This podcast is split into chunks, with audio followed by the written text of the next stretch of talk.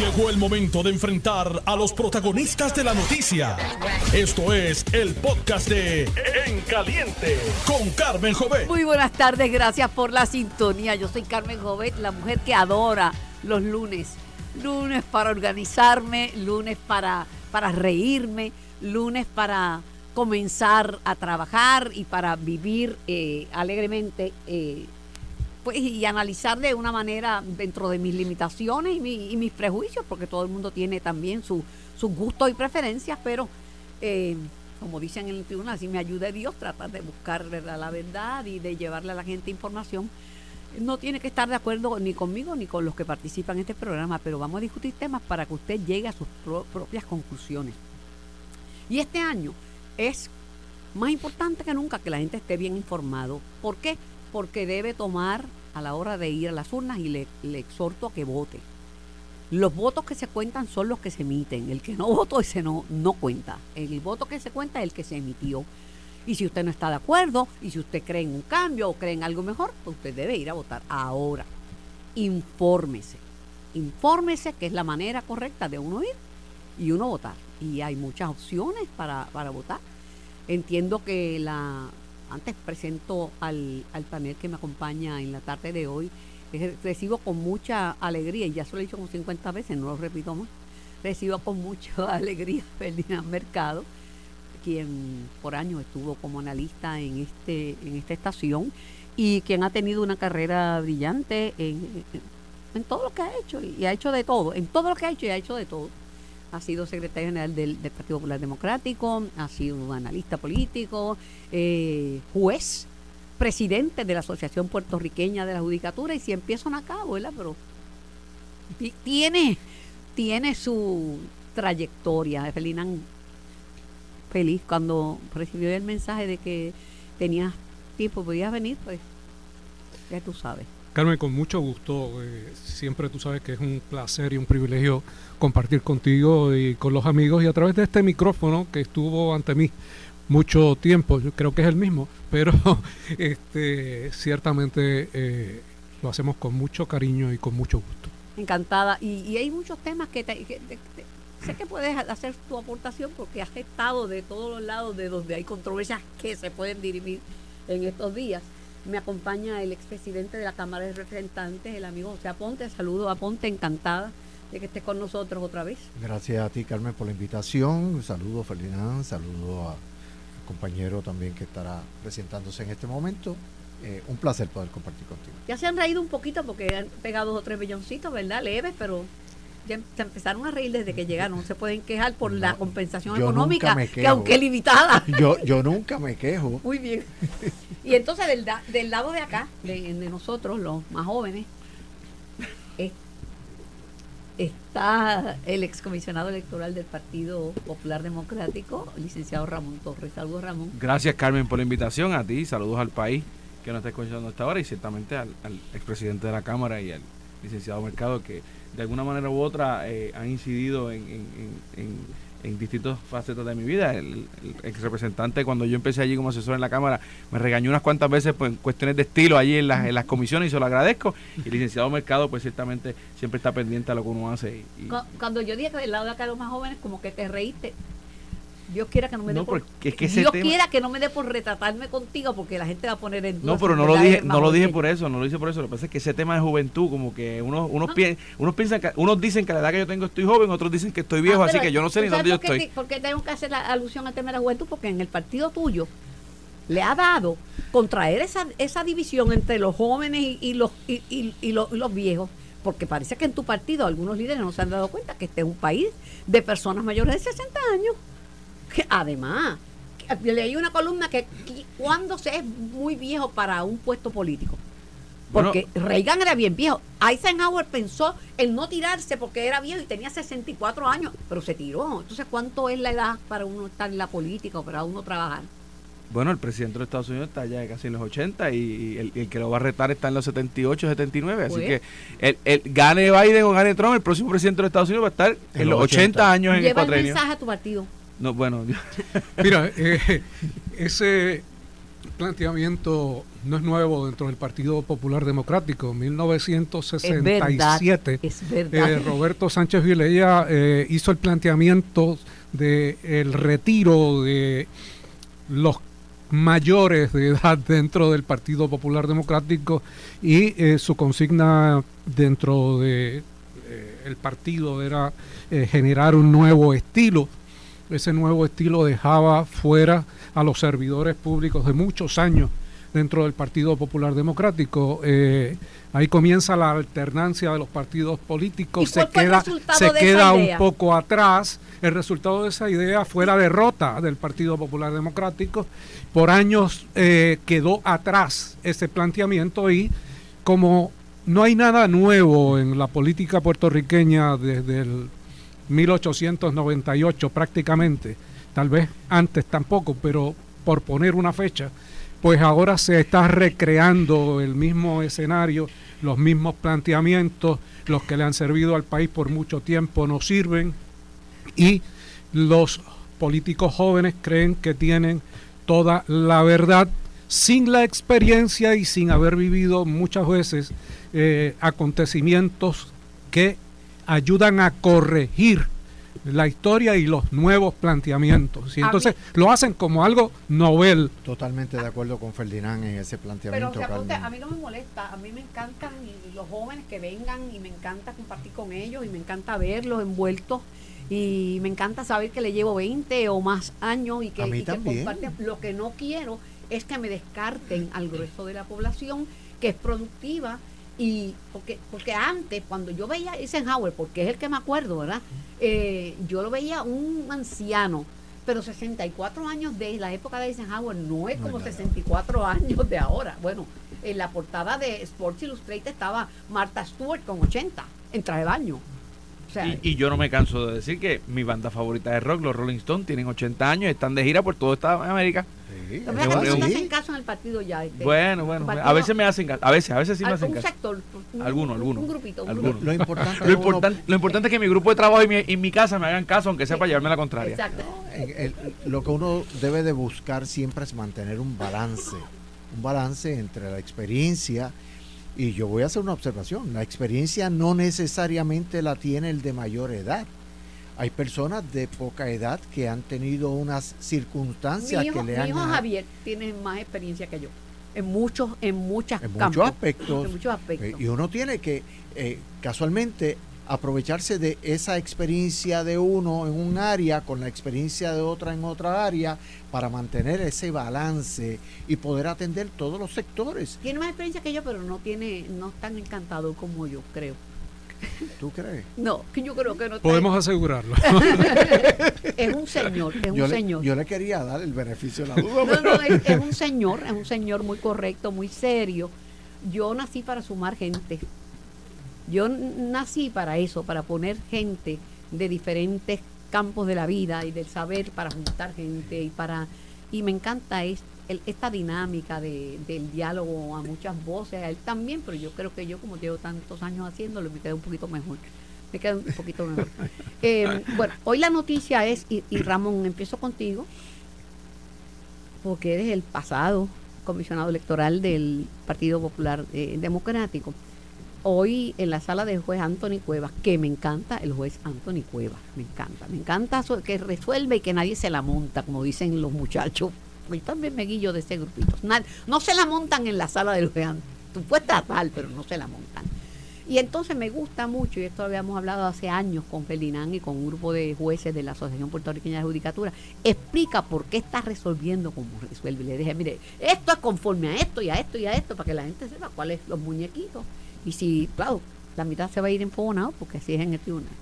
¿Qué va a pasar con el pleito incoado por eh, un grupo de, aspirantes eh, eh, y representantes y otros funcionarios aspirantes a convertirse en funcionarios públicos en la legislatura contra Victoria Ciudadana, a la cual se suman un grupo de, de, de PNPs que están en la misma circunstancia, representados por el compañero licenciado Ramón Rosario Cortés, y a la que tenía que ir de todos modos el Partido No Progresista porque fue aparece como demandado Edwin Edwin Mundo Río. Yo escuché hoy que le habían dado 24 horas para enmendar la demanda y que le habían dado tres días posteriormente y que después la vista estaba para el mes de marzo. Pero, ¿qué es lo que pasó? Bueno, antes de comenzar en lo que sucede, me parece que es propio comentar eh, lo que mencionaste del juez Antonio Cuevas. La razón por la que Antonio Cuevas es, de esa manera y tiene un excelente control de sala, y lo digo como abogado que he litigado con él, es que... fallado en contra? Sí, sí, sí, porque el abogado que diga que ha ganado todo, yo creo que es el abogado que no ve caso. Pero sí me ha, fallado en contra, me ha fallado en contra, exacto, me ha fallado en contra y me ha fallado a favor. Eh, para eso están los tribunales más arriba, cuando le fallan en contra a uno. El juez Antonio Cuevas se lee todo el expediente, toda la ley aplicable, todos los casos que tienen que aplicar, todas las revistas jurídicas que han hablado del tema y cuando se sienta en el estrado y abre sala, no hay una no hay una curva que tú le puedas tirar que no sepa por dónde viene esa bola. Esa, esa es, la, ese es el, el, el secreto del juez Antonio Cuevas. Ahora bien, en, materia del caso, el caso se le dieron 24 horas a los demandantes, es decir, a, al grupo al grupo de los de los, de populares, los, populares en el caso del, licenciado eh, Iván Rivera, para que enmendara la demanda, para que incluyera un candidato que al momento de emitir las certificaciones en la Comisión Estatal de Elecciones no estaba. Iván Rivera, tú sabes cómo es, bocón como él solo. Sí, Iván, lo estoy diciendo yo misma. Le esta tarde la tiene enmendada, porque le voy a dar 24 horas. No, 24 horas no, esta tarde lo tiene, eso es demasiado. me sobra, lo que le faltó decir fue, me sobra tiempo, juez. 24 horas me sobra tiempo para ir a tomar un café. 12 horas, es más, deme, 5 para... Pues en esencia, el juez le da 24 horas para hacer eso y una vez... Te quiero, Iván, eso es de cariño, pero tú sabes que tú eres así, es mandadito. Y una, una vez eso esté hecho, le da tres días a las partes para contestar. Eh, eso, es la, eso, eso salva la cuestión procesal. Entonces, el juez tendrá ante sí toda la documentación y eh, dejó abierta la puerta a una vista argumentativa que a mi juicio no debe ser necesaria porque aquí es una sola situación, una situación el derecho el derecho lo conocemos las situaciones de hecho están claras y es si el movimiento Victoria Ciudadana el proyecto Dignidad eh, al dejar su evento alterno para escoger sus candidatos pasada la fecha de radicación de cierre de radicación de candidatura tenían o tenían que recoger dos. Ese es el argumento tuyo. Ese es el argumento ese es el Argumento, no, ese es el argumento tuyo. El argumento de, de, los de Victoria Ciudadana es que ningún reglamento puede ir encima de la, de la ley, por encima de la ley electoral ni del código electoral, y que el código electoral no especifica eso. Bueno, y eso es parte de los argumentos de ellos, eh, y, y, el juez tendrá que determinar si eso es cierto o no es cierto. Lo demás es opinión. lo que pasa es, y meto la cuchara, y yo no soy abogado, y estoy entre medio de tres abogados dos licenciados y una no licenciada, pero abogada también. Gracias a Dios que, que la gana todas. Eh, eh, por, eso, por, eso, lo sabe. Eh, lo que pasa es que el reglamento no va por encima de la ley, pero la ley faculta a la entidad a desarrollar un reglamento para que sea más específico en unas áreas. Así que el reglamento ocupa el espacio de la ley en ese aspecto y establece cuáles son esos requisitos. Yo, le decía a Ramón, no sé qué tú opinas, Ferdinand, pero yo le, decía que para abreviar debían ir directo al Supremo. Mira, eso es una posibilidad, pero realmente hay que esperar la determinación del juez Antonio Cuevas, que es un excelente juez. Me encanta. es un juez de primer orden y eh, creo que cualifica para otros niveles dentro del eh, sistema judicial. Pero... Lo suscribo, lo suscribo también. Pero la situación aquí es eh, interesante, el planteamiento, porque la Comisión Estatal de Elecciones y sus reglamentos son eh, de carácter especializado. Los de los partidos no son especializados en cuanto a la materia electoral. Así que eh, creo que el juez va a tomar eso en consideración. Por el otro lado, había planteamientos de si había legitimación activa o no había legitimación activa. Eso es si los que demandan reciben algún tipo de daño o no lo reciben. O es una cuestión meramente de principios y todavía el daño no se ha eh, formalizado.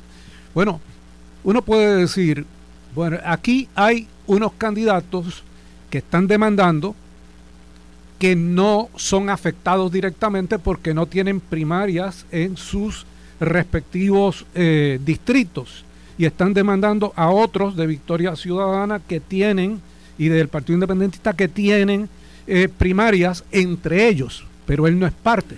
Pero uno, podría decir, pero, sí, sí, pero pero para efectos de, de, si el tribunal entra o no entra, que es lo primero que tiene que determinar en términos de jurisdicción y si la parte que demanda tiene capacidad de verdad para demandar. Pero hay una situación que le da esa legitimación y es que uno de los demandantes es candidato a representante por acumulación y demanda a otros que también son candidatos por acumulación. Por lo tanto, el pleito no se convierte en uno que se pueda descartar de entrada, lo que eh, nos lleva a pensar que el juez va a entrar a los méritos del caso. Si entra a los méritos del caso, con toda probabilidad tenga que llegar a la conclusión, aunque a mucha gente no le guste en el país, llegue a la conclusión de que efectivamente tenía que llevarse a cabo el método alterno previo al último día de la erradicación de las primarias, porque si no, privaría a otros ciudadanos de ir a un proceso en, primario. En español tenían que ponerse las medias primero y después los zapatos, no a la inversa. Correcto. Porque después sería, bueno, me escribe Iván Rivera, que obviamente... Excelente abogado, amigo y compañero, y estuvo conmigo en la oficina por cerca de cuatro años y sé que también es extremadamente creativo ah, para contestar los planteamientos del juez Antonio Cueva. Pero, los míos no, es menos creativo conmigo. Me escribe, si alguien tenía reservas del reglamento, tenía 10 días para impugnarlo en el tribunal. Pero eh, le contestó rapidito eh, Iván y se llamó a que también se incluye la demanda enmendada a Victoria Ciudadana como parte indispensable, mientras los abogados de la parte demandada de Victoria Ciudadana, calificaron de defectuosa, frívola, torpe y poco pensada la demanda. Pero Anthony Cuevas dijo lo siguiente, vamos a resolver, a resolver todas las argumentaciones en conjunto. No creo que haya que hacer una vista evidenciaria porque se trata de un asunto de interpretación de la ley, Código Electoral 2021. Reconozco la complejidad del caso dijo que hay querellados con situaciones particulares.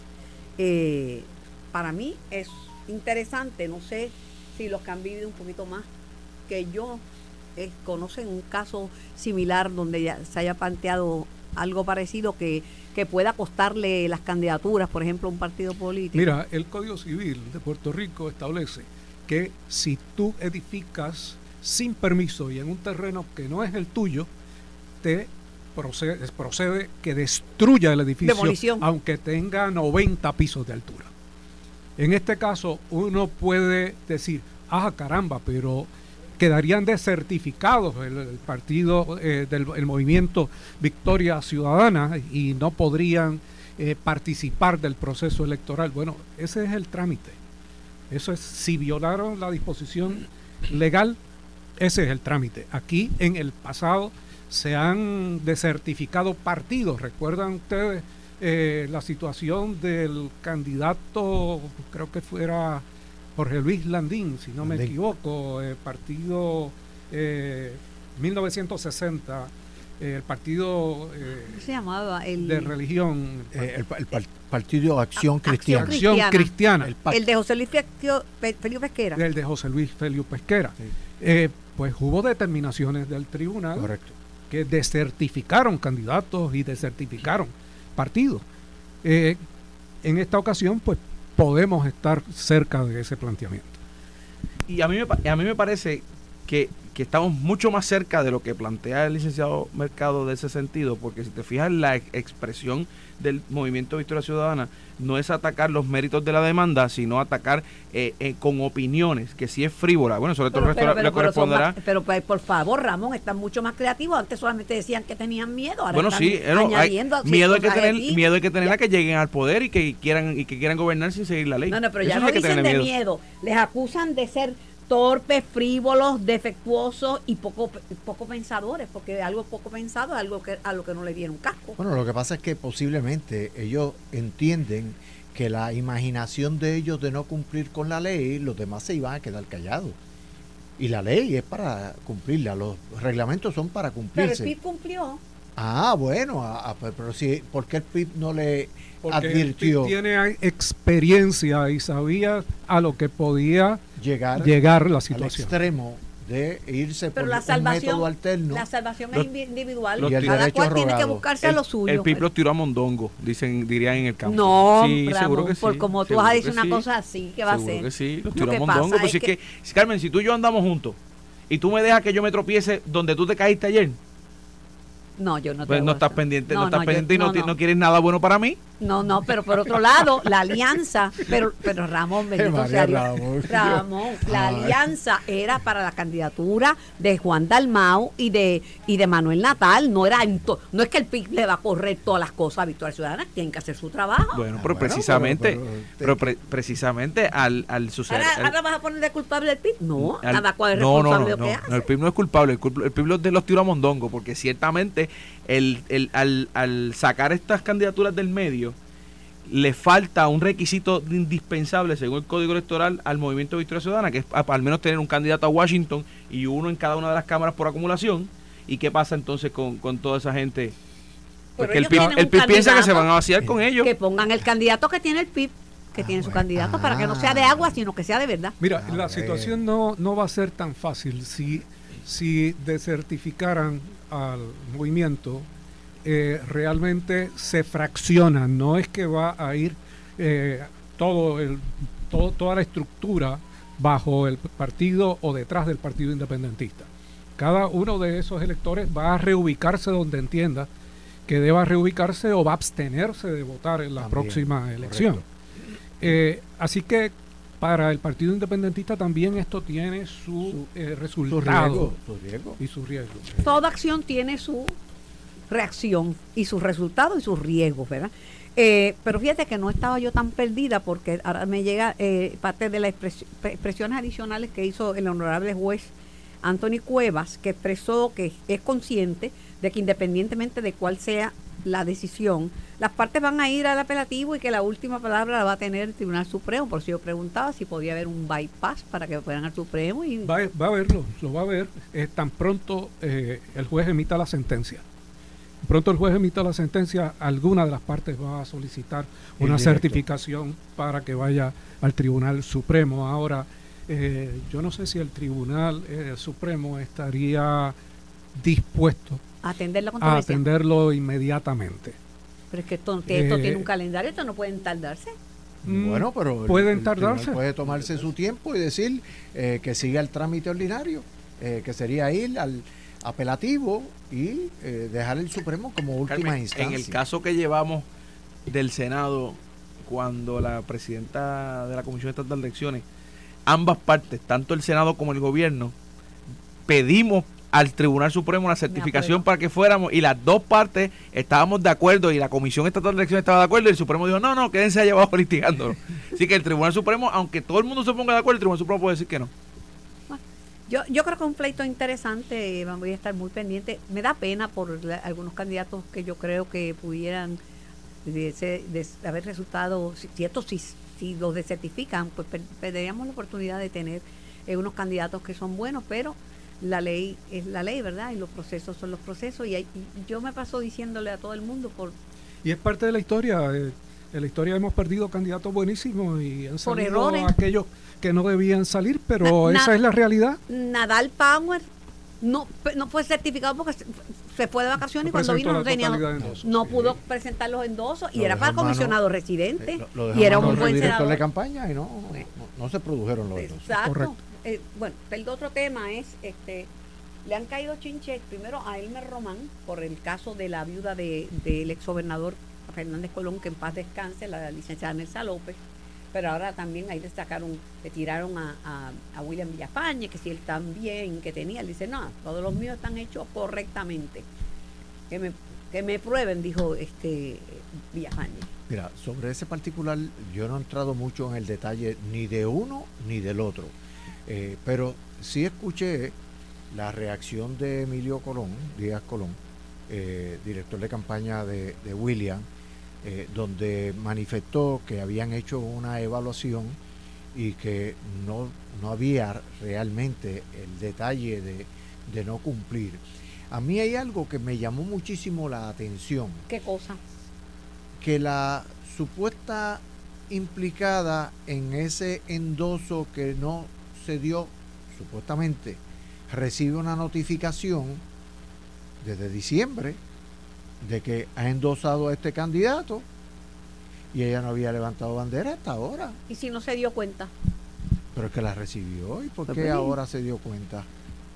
Pero más Eh, allá de... Y yo no voy a entrar si en, en si dio o no dio la autorización, porque eso le corresponde a ella. Y ella sabe si la dio o no la dio.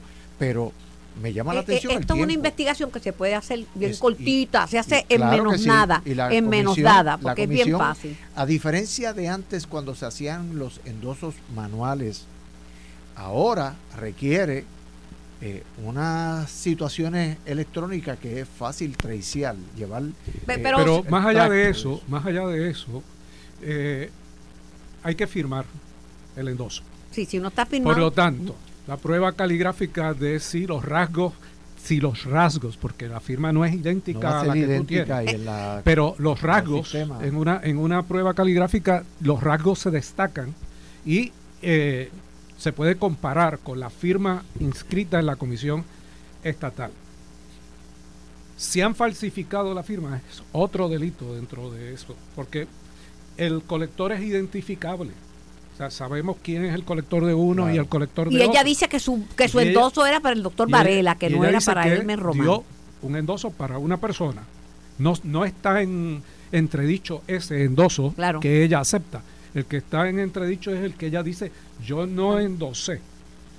Y por el otro lado, el planteamiento de los endosos de William Villafañe, pues naturalmente vienen para contrarrestar eh, el otro endoso dado al otro, al otro lado.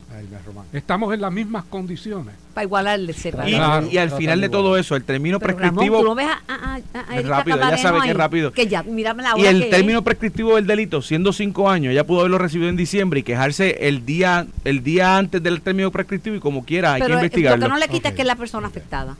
Voy a la pausa. Estás escuchando el podcast de En Caliente con Carmen Jovet de Noti1630.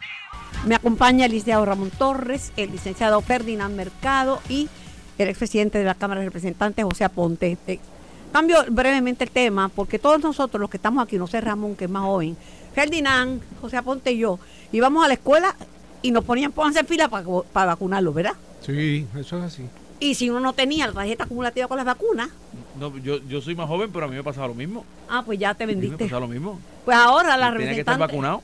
la representante Lizy Burgos dice que es que la- antes eran, se ponían poquitas vacunas y ahora se ponen 76 vacunas y que tienen mercurio, que tienen montones de venenos las vacunas, que prácticamente ya no cree que se debe vacunar la gente y con la representante Sol Higgins, popular, este también está en ese mismo proyecto. Doctor Víctor Ramos, saludos.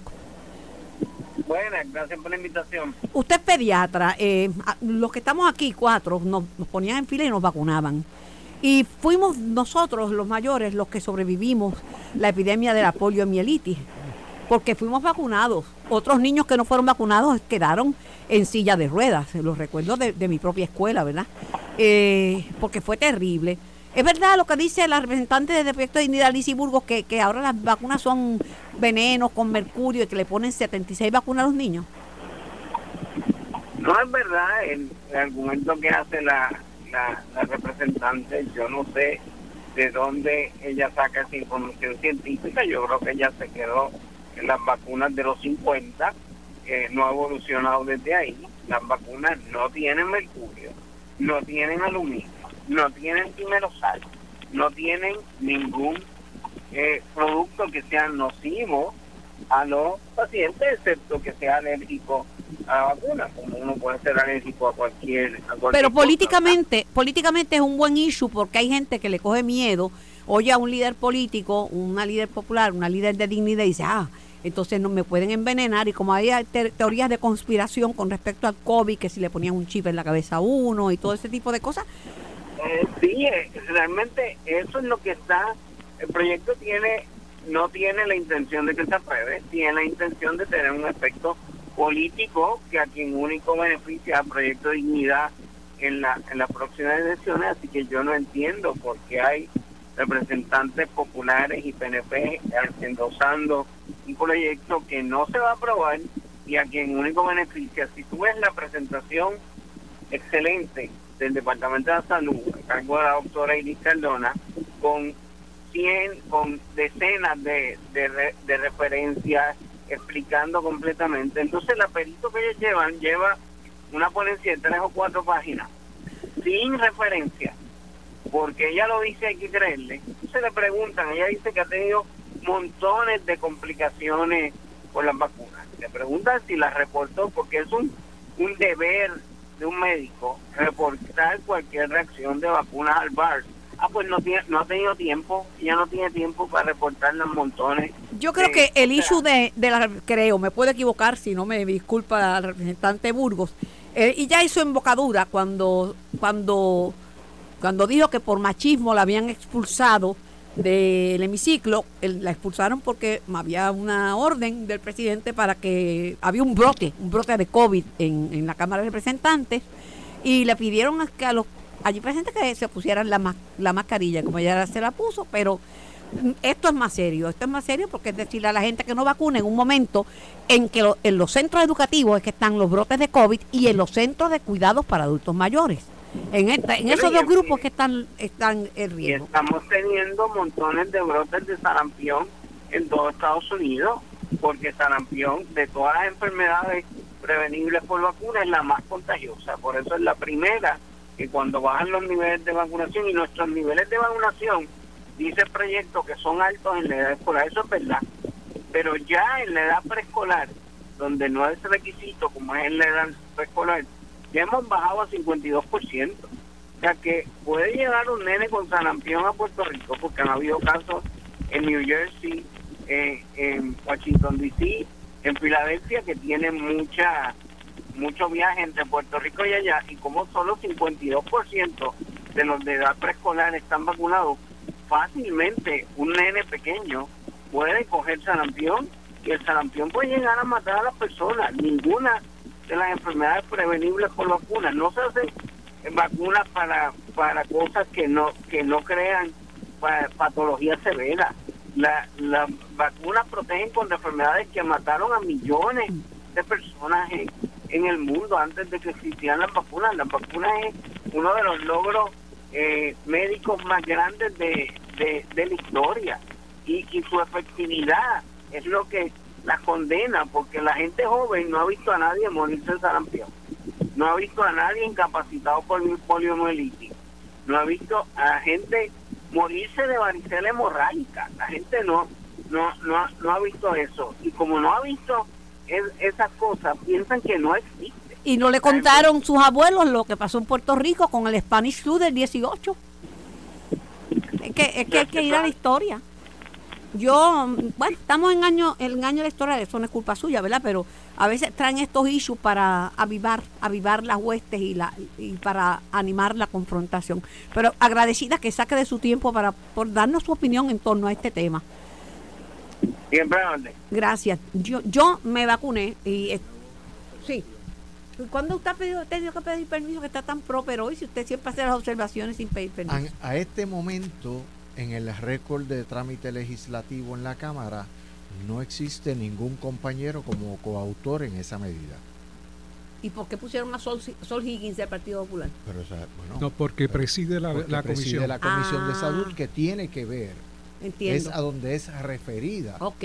Pero no, de hecho, Solgín no aparece tampoco como coautora. Ay, pues qué bueno Aparece que- solamente ¿Y por qué no me corrigió antes y me dejó No, no, poner porque ese estaba, huevo? estaba revisando cuando el doctor hizo eh, la observación de que habían representantes Sí, de ambos sí. partidos, eh, pedí la información y, me- y me llegó ahora. Ah, ¿tú ves? Qué bien. Mira, uno de los problemas que tiene Puerto Rico en el último cuño de la historia es cuando se pretende por un funcionario público eh, asegurarse de una cobertura Mediática. media- mediática utilizando la confusión y la desinformación. Y me parece que ese es el caso que estamos viviendo con los planteamientos de las representantes. Eh, uno puede pensar, bueno, como cuestión de principios ella cree en eso, pero que ella crea en eso no significa que el país tenga que creer en eso ni que los mecanismos de salubristas tengan que hacerle caso a ese planteamiento. de la única manera que podríamos estar expuestos a que esa confusión y desinformación se convirtiera en política pública, más allá del planteamiento para los medios, es si tuviera la mayoría legislativa para aprobar un proyecto de ley. Quiero dar no un, lo tiene. Un ejemplo, Ramón Torres, da tu testimonio ahora sobre las vacunas y las enfermedades y la necesidad de vacunarse. Dale. es necesario porque se, Es- va, a terminar, necesario. va a terminar con un regaño. En diciembre, recuerdo que desde el principio Carmen me decía, vacúnate, que estás expuesto, estás en la campaña, estás expuesto. Y yo, sí, sí, sí, Carmen, sí, sí, voy. Sí, sí, Carmen, sí, sí. A mediados finales de, novie- de diciembre, para el 20 de diciembre, me cogió la influenza y me tuve que guardar en casa y no decírselo, porque si se lo decía me iba a regañar. Pero me dio para matarme, me dio duro, me dio fuerte. La influenza es una cosa eh, que uno piensa que es un catarro, no lo es. Eh, te, te, te tumba, gracias a Dios, pues lo, lo, lo ataqué inicialmente, el médico me vio, me recetó, a mi familia no se le pegó, pero eh, evidentemente si hubiese estado vacunado, no me hubiese dado tan fuerte como me dio y no o hubiese no te perdido. hubiese dado, o a lo no mejor no te hubiese hubiese o no dado. hubiese dado- y no hubiese perdido una semana de, de- Pero de- la moraleja es que cuando yo te diga algo, haz caso, que es por tu bien. Estoy tratando, empezando a hacer, a, a- a- hacerlo. Oye, no, a estos populares uno no le gana a uno, ni- uno le gana a uno y con la evidencia contundente pues trujarse en la cara. No se la ganaste. Sí. Que se- que si Por se poco se, No, pero te lo admitió, admisión de prueba. pero pues, te ahora, prueba. pero estaba que no no podía hablar, no podía abrir los ojos, no podía levantarse, estaba grave. Así fue. Porque aquí se creen que catarro, monga e influenza es la misma enfermedad No, y el micoplasma. y el micoplasma es otra. Y ahora mismo hay un artículo hoy que voy a cambiar este tema porque tengo el tema de los jueces y no tengo que aprovechar. Este, yo estoy de parte de los jueces, ¿sabes? No me mires así, pero este, el, el tema de el tema del, del, del, del COVID ah, están aumentando los casos de fatiga y de cansancio extremo y de falta de energía secundarios a haber tenido COVID en personas saludables. Eh, ahora la cepa de COVID que anda por ahí, que está bien alta, como en 28% la positividad, que eso es por las nubes, es más contagiosa y menos mortal. Menos mortal si tú no tienes 65 años o más y, o alguna enfermedad. Pero hay que vacunarse. Si usted no quiere vacunarse, allá juega con los pollos. Yo no ama- amarro a nadie para vacunarlo. Eh, los jueces. Aquí tengo un legislador, un abogado y un expresidente de la Asociación Puertorriqueña de la Judicatura. Eduardo Batia Gautier escribió una columna donde señalaba con el dedo a la judicatura y acusaba a la judicatura de ser juez y parte y de aumentarse eh, sus salarios. Eh, los jueces habían explicado ya que había una necesidad, habían hecho una, dado una explicación de por qué y por cuánto. Puerto Rico tiene un sistema republicano de gobierno y cada rama tiene una función. Pero la controversia ha dejado mella. Yo sé que hay muchos jueces que están ofendidos de que les acusen de ser juez y parte y de que traten de aprovecharse de las circunstancias para aumentarse el sueldo. Y todavía la controversia está viva en la Cámara de Representantes. Ferdinand Mercado. Mira, esta controversia ha dejado un gran malestar interno y externo a la judicatura. Porque eh, aquí hay un sistema de balance de poderes, cada uno tiene sus facultades y sus prerrogativas, y la manera en que se dio este aumento salarial no es usual, rompe el parámetro y lo que todo el mundo ha trabajado a través de los años, desde el 1952, donde se incorporó el Poder Judicial directamente a la Constitución de Puerto Rico. Yo creo que los jueces necesitaban un aumento salarial y lo digo yo que incorporé en la eh, medida de la ley de la judicatura del 2003 porque en aquel momento la gobernadora eh, Calderón me había solicitado que presidiera el comité de reforma judicial y preparamos la ley de la judicatura del 2003. Allí incorporamos el aumento salarial que fue ha sido el último que había recibido la rama judicial o los jueces directamente hasta este nuevo aumento. Pero vamos a poner esto en perspectiva. Primero, yo entiendo perfectamente la posición del expresidente Eduardo Batia. ¿Y la de Tatito la entiende? Está, voy a eso ya mismo. Porque Eduardo Batia está defendiendo las prerrogativas del poder legislativo y está defendiendo una interpretación de que una resolución conjunta no es una ley especial, que para eso hay otro procedimiento que es legal. Y está haciendo otro planteamiento de que lo que se incorporó a la resolución conjunta fue la cantidad global y no las partidas específicas del aumento salarial que iba a recibir cada uno de los jueces. Dicho esto, vamos a tu pregunta y el presidente de la Cámara de Representantes. El Senado de Puerto Rico había detenido originalmente el aumento salarial por una preocupación referente a los empleados. Píldora venenosa, porque decían que se aumentaran el salario de los legisladores. También dijo, no, no, eso no me lo metan en este Sí, no, pero pleito". todavía, An- todavía toda- no. todavía, todavía. Antes, es antes. al principio, cuando viene la medida, la medida dispone que la Junta había separado una cantidad para el aumento de los jueces y los empleados de la rama judicial. Y un plan de retribución eh, nuevo dentro de la rama judicial. Los legisladores dicen, caramba, mira, desconocemos cuánto es que se le va a aumentar a los empleados. Por lo tanto, no tenemos problemas con, con los jueces, pero sí tenemos problemas con los empleados porque nos están llamando y eh, obviamente están preguntando cuál va a ser ese aumento de 2 dólares, de 3 dólares, de 20 dólares, de 1000 dólares, de qué están hablando. Se le presenta entonces al Poder Judicial a través de la Oficina de Administración de Tribunales el planteamiento y se le solicita el plan de retribución.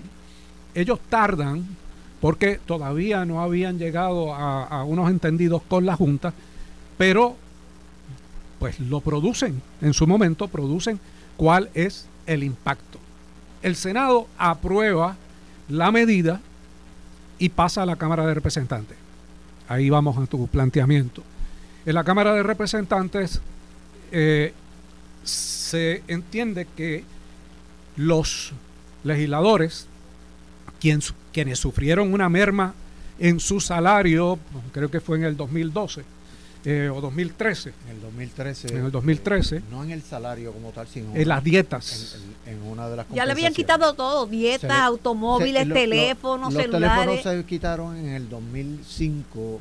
eh, luego se determinó. Aponte, la gente cree que todavía lo tienen, ¿sabes? No, y, y- y- y sí, tengo teléfono, pero lo pago yo. No, no, pero creen que tienen Este, dietas y No, que... eh, y los, no los vehículos. Todo. Los vehículos se quitaron en el 2013, la dieta, el emolumento de la dieta en el 2013, eh, pero también hubo una determinación en el cuatrienio del 2005 al 2008 de detener la ley que autorizaba Al aumento revisi- progresivo. El aumento progresivo según el COA. Y entonces, pues hay una preocupación eh, genuina en términos de, mira, eh, es necesario aumentarle el salario a los legisladores y vamos a aprovechar y le aumentamos el salario al gobernador eh, de paso. El gobernador está creo que en 73 mil o 70 y- eh, los legisladores en 73 y creo que el, el- El gobernador el menos, en el gobernador 75. menos. Pero claro el gobernador tiene una serie de, bene- de beneficios que no se cuantifican Ropa, zapatos, casi comida. eh, que no lo tiene que no lo tiene eh, el legislador ni los jueces. ni, ni lo tienen los jueces pero los jueces estaban más altos como quiera que el eh, legislador y que el gobernador Correcto. se aprovecha para incorporar esos aumentos a todos en una forma equitativa, eh, pero claro, los aumentos son eh, de 28 mil o 30 mil dólares y eso no se ve bien cuando regresa al Senado. El Senado tiene la misma preocupación en términos de qué estamos haciendo eh, y, el país no lo va a entender.